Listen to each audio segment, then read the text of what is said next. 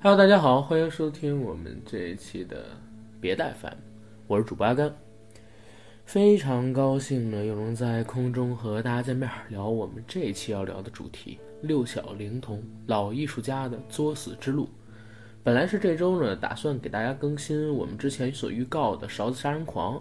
但是最近呢，不断有小伙伴在我们公众号的后台向阿甘反馈说，想听我评价一下六小龄童事件到底是咋回事儿。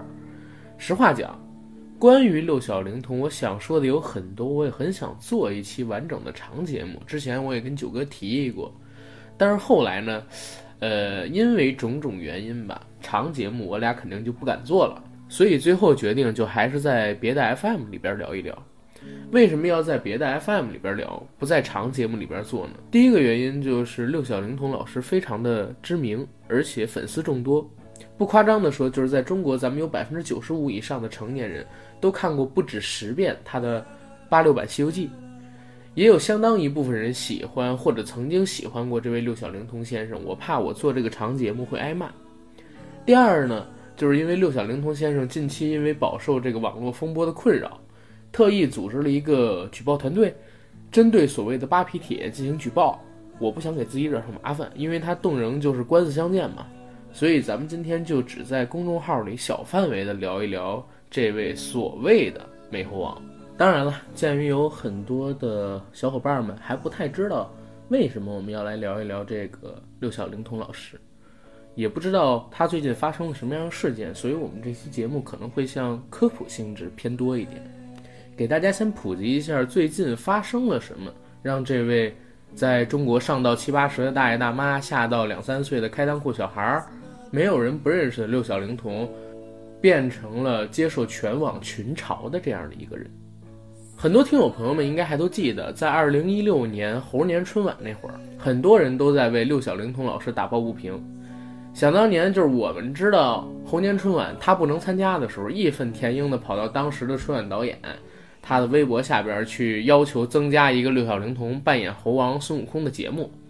结果导演没同意，春晚的导演组也没同意，这就引来了全网的谩骂。现在大家其实搜一下那个导演，我忘了他叫什么名字啊，但是你可以看到他有一条跨年的微博下方，足足被骂了两百多万条评论。从这儿呢，我们就能看出观众对于六小龄童的喜爱，对于他所饰演的孙悟空的一个认可。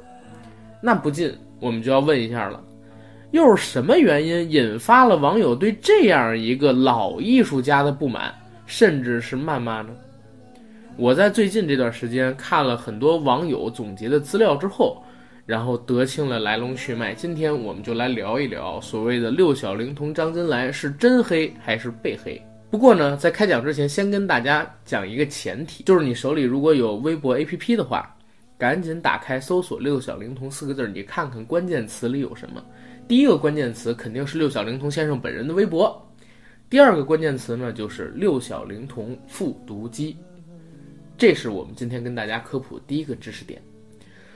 六小龄童老师被黑被调侃的风波就是从这个梗开始的。那为什么说？六小龄童是复读机呢，因为现在有网友发现啊，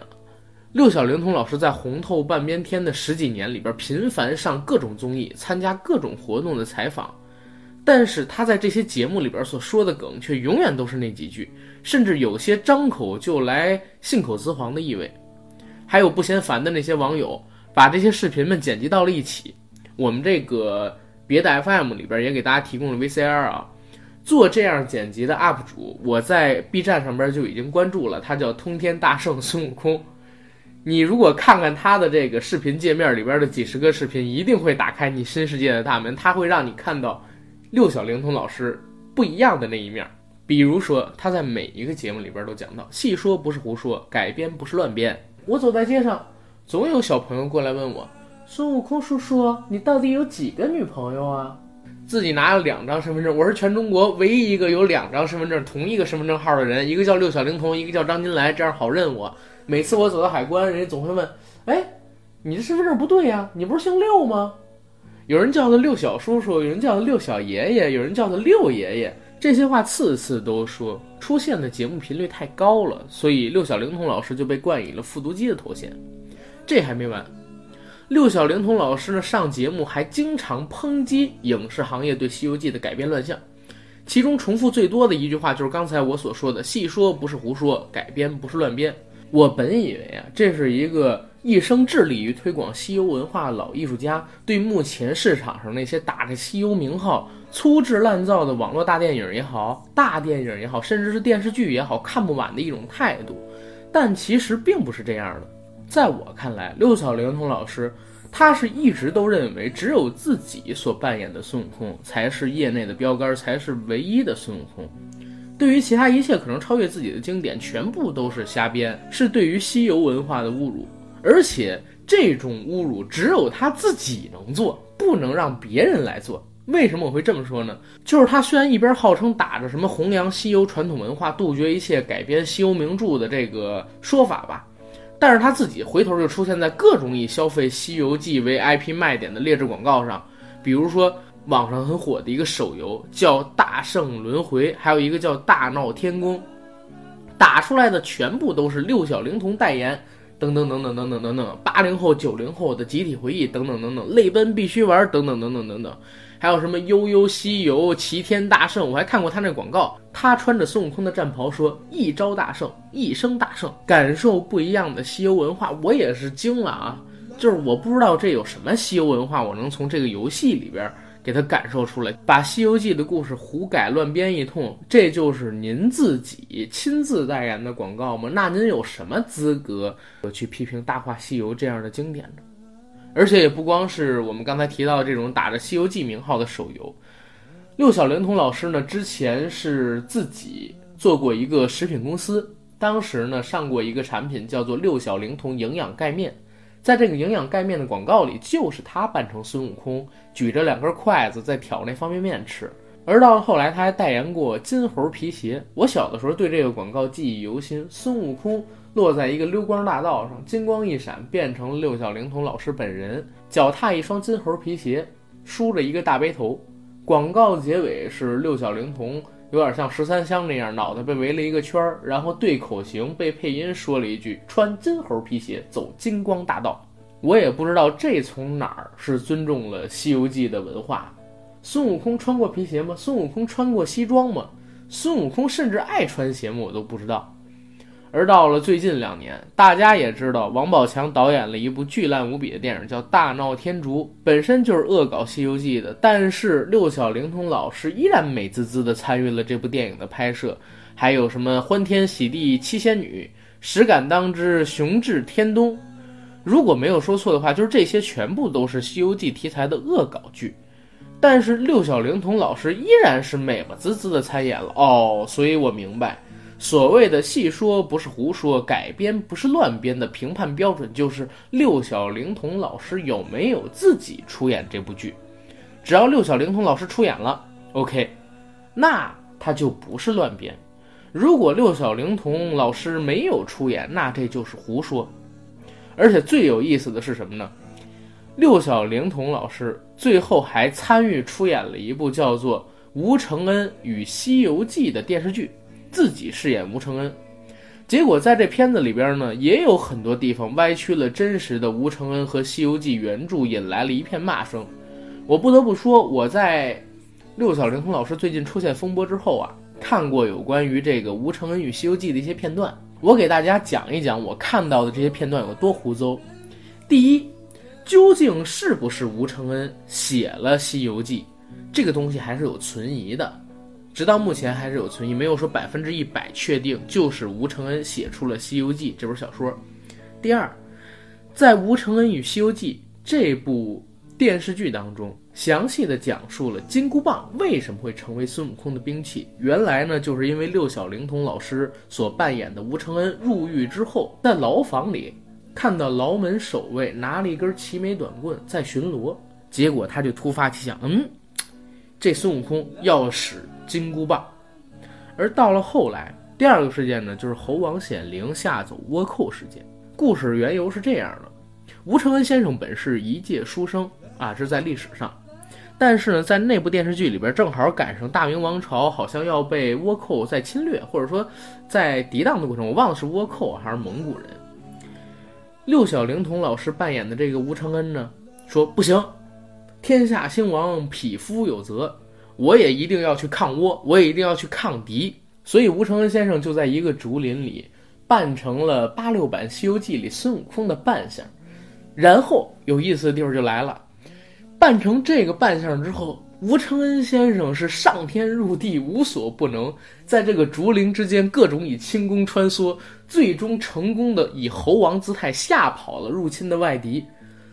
吴承恩先生历史上有这么牛逼吗？而且我再问一句，我们现实生活中有这么牛逼的人吗？你这个不是在歪曲真实的吴承恩跟《西游记》原著吗？更逗的地方是，当时为了宣传这部电视剧，六小龄童老师呢上了郭德纲当年在天津台的一个节目，叫《今夜有戏》。在《今夜有戏》里边，跟郭德纲聊《西游记》，聊孙悟空。郭德纲说：“您演的这个《吴承恩与西游记》，我看里边有一个桥段，是吴承恩先生还有自己心爱的女人，他们两个人诀别的一个桥段，是吗？”六小龄童老师说：“对对对。”我从他十八岁一直演到他七十多岁，我太了解他了。有一个暗恋吴承恩的女人，吴承恩并不知道，但是这个女人为他而死，在最后的时候死在了吴承恩的怀里，这就是他一生中最大的幸福了。我说这不他妈扯淡吗？这不是扯淡吗？吴承恩到底是不是《西游记》的作者，我们都不能考究出来。然后吴承恩到底有没有这个所谓的啊？因为对方是暗恋吴承恩，还不是他的妻子或者说是妾室。所以你在正史、野史上边都找不到他是吴承恩，呃，喜爱的人，或者说喜爱吴承恩，他们两个人有过关系的这样的一个介绍，一个证实，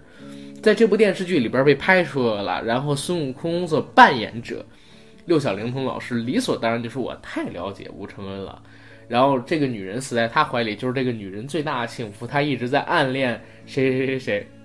如果大家现在打开。《吴承恩与西游记》的豆瓣影评只有三点零分，里边的评论都特别有意思，都在写六小龄童想把孙悟空绑架到他身上，其实他只不过是猴子的一根猴毛罢了。六小龄童真是个逗逼呀，不恶搞，说一套做一套，傻缺东西。对这些网友的评价，我不做评价，但是我也就是想问问张老师。是不是像我刚才说的？您不知道您拍的这些东西是对《西游记》的改编篡改，还是说就像我刚才所说的理论一样，只要是您演的，就不是胡说；只要不是您演的，就是乱编；或者说只要钱到位，什么就都好谈呢？这种高级的双标操作，果然还是孙悟空您玩的溜。六小龄童老师其实。他如果只是做的上边这些事情，对我们而言啊，也都不是什么特别难以接受的事儿。毕竟人要活着，人要挣钱，对吧？为什么这一次会引来这么大的反感呢？就是因为还有别的问题，还有别的问题，就是他弄虚作假、欺骗观众的那些事儿。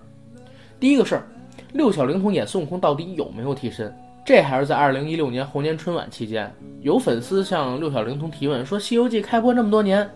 还深受喜爱，六小龄童老师，你最大的感受是什么？他就回复道：“说当年没有任何替身，再苦再难的戏都要亲自上，确实是很宝贵的经历还有经验。”这个回答真好，但是他说谎，他自己说拍戏期间没用过任何替身，再苦再难都是自己上。但是当年的替身甚至还参与了采访，就是在九十年代还有两千年代初左右的采访，而且还有一些网友找出了。六小龄童使用替身的证据还不止一个证据，比如说，六小龄童老师当年有一位替身叫丁健，这位呢很多观众会熟悉还有印象，因为他演的就是《宝莲灯》《宝莲灯前传》还有《魔幻手机》这三部电视剧里边的孙悟空，他同样也扮演了老版《西游记》里真假美猴王中假孙悟空的一角，而且他的词条也标注明了在《西游记》续集中担任了六小龄童的替身。然而啊。但是对于这些已经被扒出来的事实，六小龄童老师在采访中从来没有提到过，也从来没有证实过，甚至还扬言说，真假孙悟空一集都是自己演的，自己还是没有用过什么替身，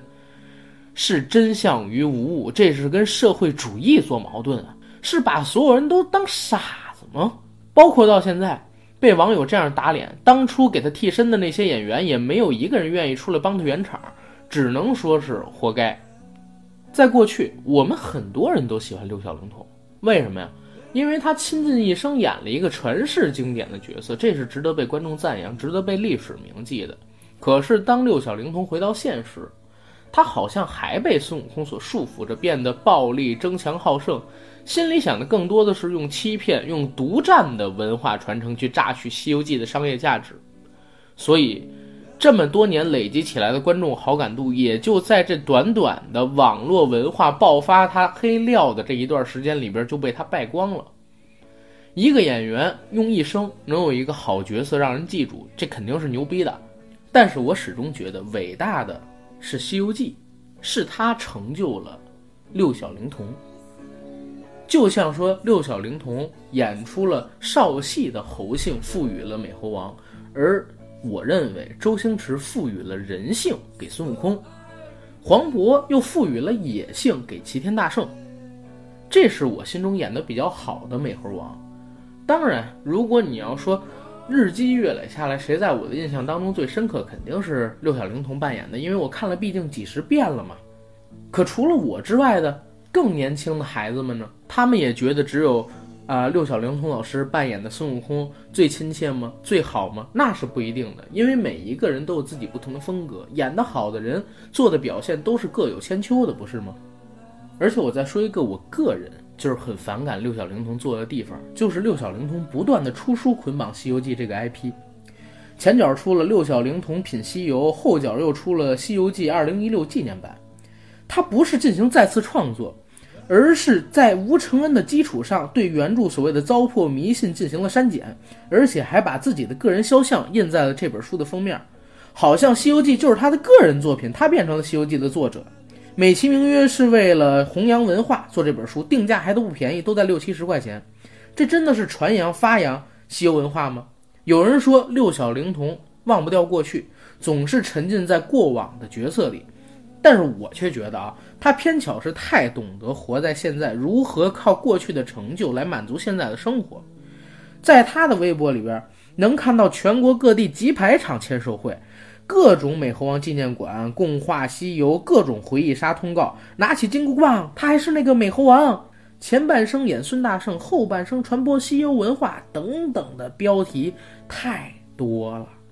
可是说来说去，到底什么是西游文化，我们没看到，反而一遍遍的重复孙悟空和白骨精谈恋爱。小朋友问他：“孙悟空叔叔，你有几个女朋友？”以及他那版《西游记》所取得的辉煌成就，自己的猴王世家。这样的老艺术家，他不是第一个，也不会是最后一个。一个演员能有一个被人铭记一生的代表作，是无数艺人求都求不来的。但如何和自己的角色共处，如何和角色外的作品共处，我想和大家分享，就是济公的扮演者游本昌老先生的一段话。他曾经在《艺术人生》里边说到：“要热爱自己心中的艺术，为他可以付出生命。”但是绝不可以爱艺术中的我，艺术中的自己，爱自己是不行的，是搞不好艺术的。